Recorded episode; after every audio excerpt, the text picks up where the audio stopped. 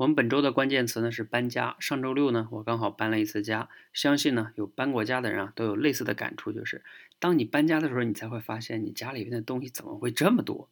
刚好呢，前段时间罗胖他们公司搬家，他也发出类似的感触。当时呢，罗胖还有分析这个背后的原因到底是什么，他分析的非常好啊。就是说，我们搬家之前呢，因为我们的东西啊都是放在这个立体的三维的空间里边的，但是你要搬家的时候呢，要打包嘛。你就要放在一个二维的平面的空间里，所以你就会感觉非常多。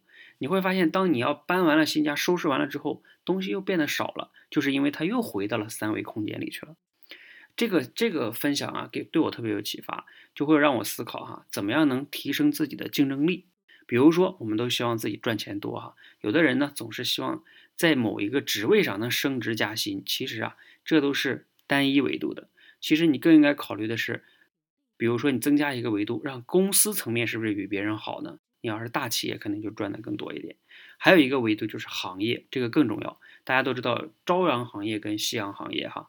比如说像前几年的房地产，现在的互联网行业，这种行业本身它的就是在高位嘛，赚钱就多。前段时间听过郭凡讲过一个比喻哈，就是说你在泰坦尼克号上去争头等舱是没有意义的。你争的再高，你那个行业在没落嘛，那也没有意义。所以赚钱多就要在多个维度上去竞争哈，所以我们要想提升自己的竞争力，一定要做升维打击，要比别人多一个维度。希望呢今天这个分享啊对你能有启发。